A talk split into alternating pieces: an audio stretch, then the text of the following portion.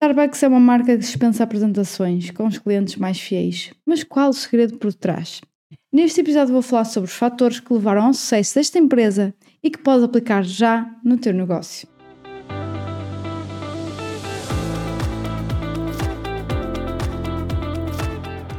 Olá, business lovers! Como estão? Cheios de energia? Cheios de energia aí? Se não estão, vão buscar um café. Eu espero aqui, mais uns segundinhos, uh, para ir buscar um café, porque hoje o tema é sobre café. Não, não é bem sobre café, não é? Sobre o Starbucks, mas não vamos aqui falar de café. Uh, eu sou uma apreciadora de Starbucks agora, não sei se vocês estão ou não. E, mas hoje vamos falar é mesmo o porquê então do sucesso todo por trás desta, desta empresa e desta marca. Então, para começarmos aqui pela história da empresa. Uh, o Starbucks, ou a Starbucks, foi fundada em 1971 em Seattle, nos Estados Unidos, e foi criada por três amigos que nada tinham a ver com negócios. Jerry Baldwin, ex-professor uh, ex de inglês, Gordon Bowker, escritor, e Zev Siegel, que é assim, professor de História. Então eles conheceram-se todos na Universidade de São Francisco e desejavam que a sua cidade tivesse acesso a café torrado, uh, para isso tivessem a necessidade de deslocar para, para outro município. Então eles investiram todas as suas economias, todo o seu dinheirinho e pediram dinheiro emprestado ainda para abrir a sua primeira loja, não é? Uh, típico, não é? De empresário, não é? Como eu digo, ou como eu digo, não, como se diz, o seed funding, não é? O primeiro, primeiro dinheirinho que colocamos lá, a maior parte das vezes vem das nossas economias, uh, emprestado familiar, não é? Neste caso, penso que eles a algum empréstimo bancário. Bom, não interessa. E, então, eles, num, numa sessão de brainstorming, uh, definiram então o nome da empresa. Eles estavam a começar por ST, porque na altura os especialistas em publicidade uh, tinham sugerido que palavras iniciadas por essa, por essa forma de ST eram poderosas, tinham impacto, e depois, através do antigo mapa de Minas, eles viram o nome de uma pequena cidade que se chamava Starbo. Então eles aí lembraram-se da personagem Starbuck do romance Moby Dick e decidiram acrescentar um S no final. Então ficou Starbucks. Em 1984, Baldwin e Booker uh, adquiriram uma outra empresa de torrefação de café que foi a Pete's Coffee. Antes disso, em 82, Howard Schultz entrou para a organização e um ano mais tarde, durante uma visita a Milão, uh, conheceu as lojas de café italianas, bem encantado, regressou a Seattle inspirado e incorporou o que tinha uh, experienciado em Itália nas suas lojas de Starbucks. Então, convenceu os fundadores a testar o conceito de cafeteria. Em 1983, serve o primeiro café. Então, até então, eles apenas vendiam café, uh, grãos de cafés torrados, ok? Mais tarde, em 1987, Bowker e Baldwin venderiam a Starbucks a um grupo de investidores liderados por Schultz por 3,8 milhões de dólares. Gente, em 1987, eu nem sequer era nascida nessa altura tá?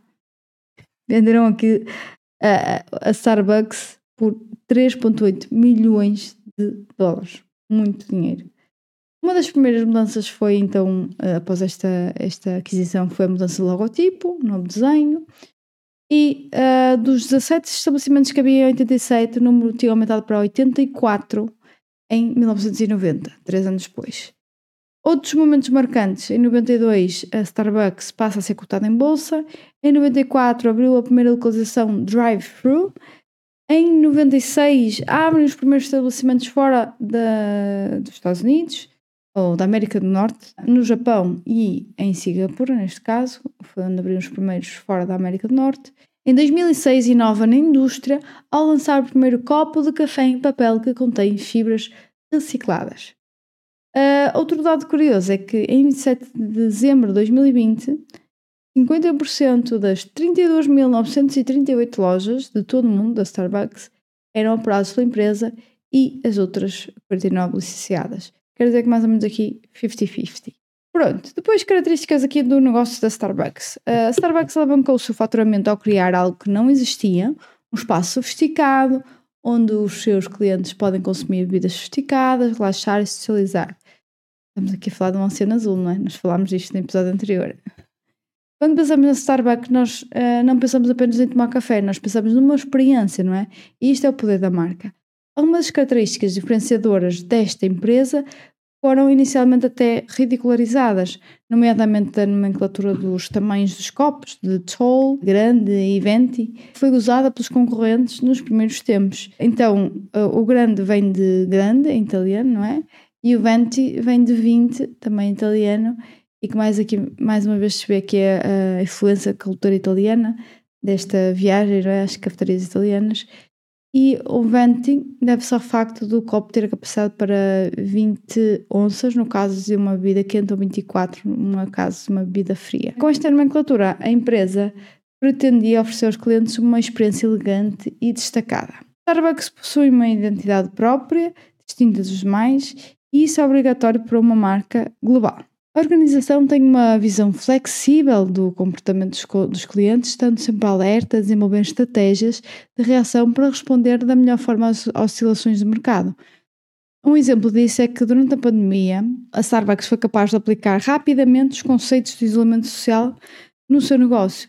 Eles criaram um Starbucks Pickup, uma forma de pedir online e recolher o pedido num local específico quando estivesse pronto e também reforçou os drive-thrus. Em junho de 2020, 60% das lojas tinham drive-thru, sendo que o novo plano de desenvolvimento pretende aumentar esse valor uh, para 80%. Um outro detalhe é que em 2010 tornou o Wi-Fi nas suas lojas gratuito e ilimitado para todos, possibilitando assim que clientes usassem os estabelecimentos não só para tomar café, mas também para trabalhar. Por outro lado, Schultz, que foi o CEO de 86 a 2000 e de 2008 a 2017, acreditava que funcionários felizes não é, trariam um negócio de sucesso e por essa razão os colaboradores são chamados de parceiros e têm uma remuneração maior que a média do setor e também vários, vários benefícios. A lógica subjacente então é simples. Quando o setor uh, é da prestação de serviços, a satisfação e o tratamento do cliente é muito importante também para o sucesso do negócio. É mais importante, é, se calhar, do que a qualidade do produto em si.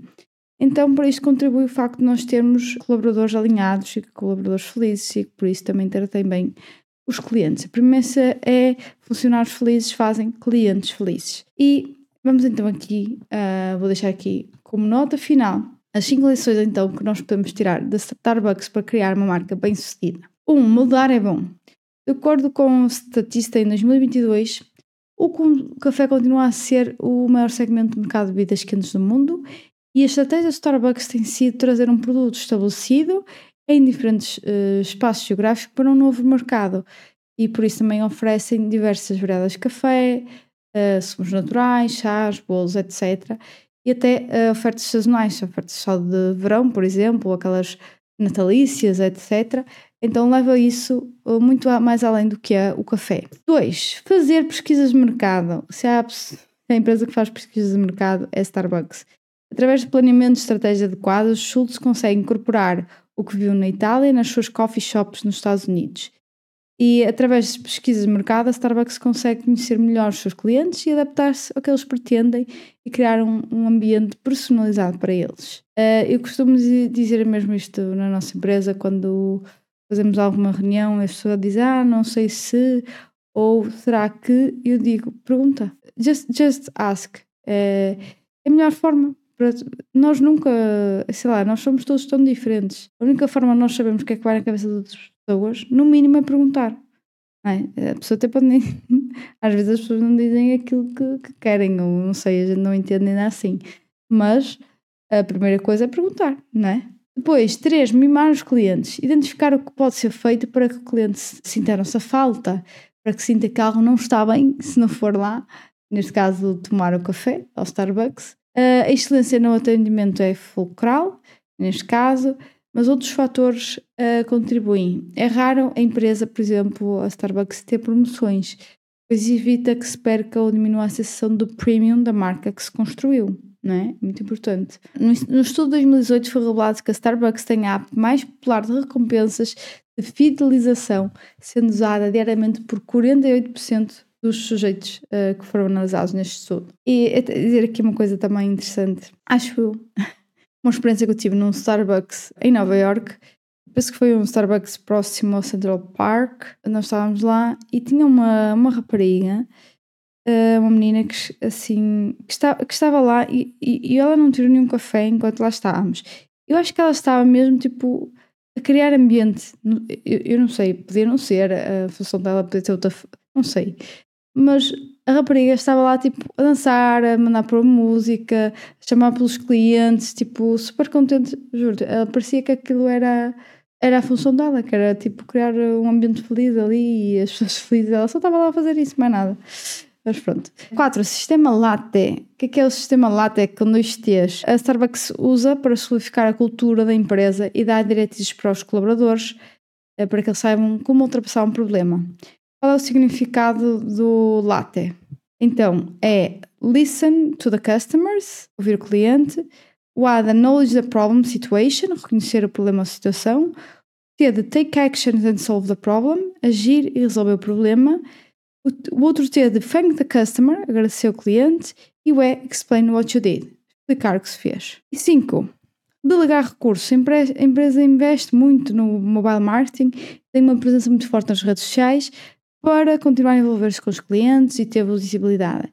A estratégia evolui continuamente para também aproveitar novos canais de engagement sempre procurando aumentar o envolvimento com o público e a responsabilidade social. Ao identificar a plataforma não é, que traz os melhores resultados, é capaz de ligar os recursos e fazer um marketing eficiente, como eu falo muitas vezes, e uh, ter um melhor desempenho. Para acabar este episódio, trago aqui uma frase do Howard Schultz, que eu gosto muito, que é Believe in your dreams, dream big, and then, after you have done that, dream bigger. Ou seja, acredita nos teus sonhos, sonha em grande e depois fazer isso sonha ainda mais alto. Todo, todas estas coisinhas que falámos aqui uh, que a, Starbucks faz, nomeadamente estes cinco últimos pontos, são coisas simples, mas que depois têm um efeito gigante uh, no crescimento dos negócios.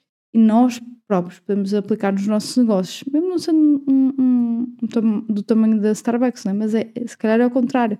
Foi assim que a Starbucks chegou a esse tamanho. Foi depois de aplicar essas coisas simples, mas que têm grandes resultados. E assim chegamos ao final de mais um episódio do Business After Hours. Espero que vos tenha sido útil. Obrigado por estarem a ouvir. Não se esqueçam, classifiquem o podcast. Eu espero vocês no próximo episódio. Até lá. Stay tuned.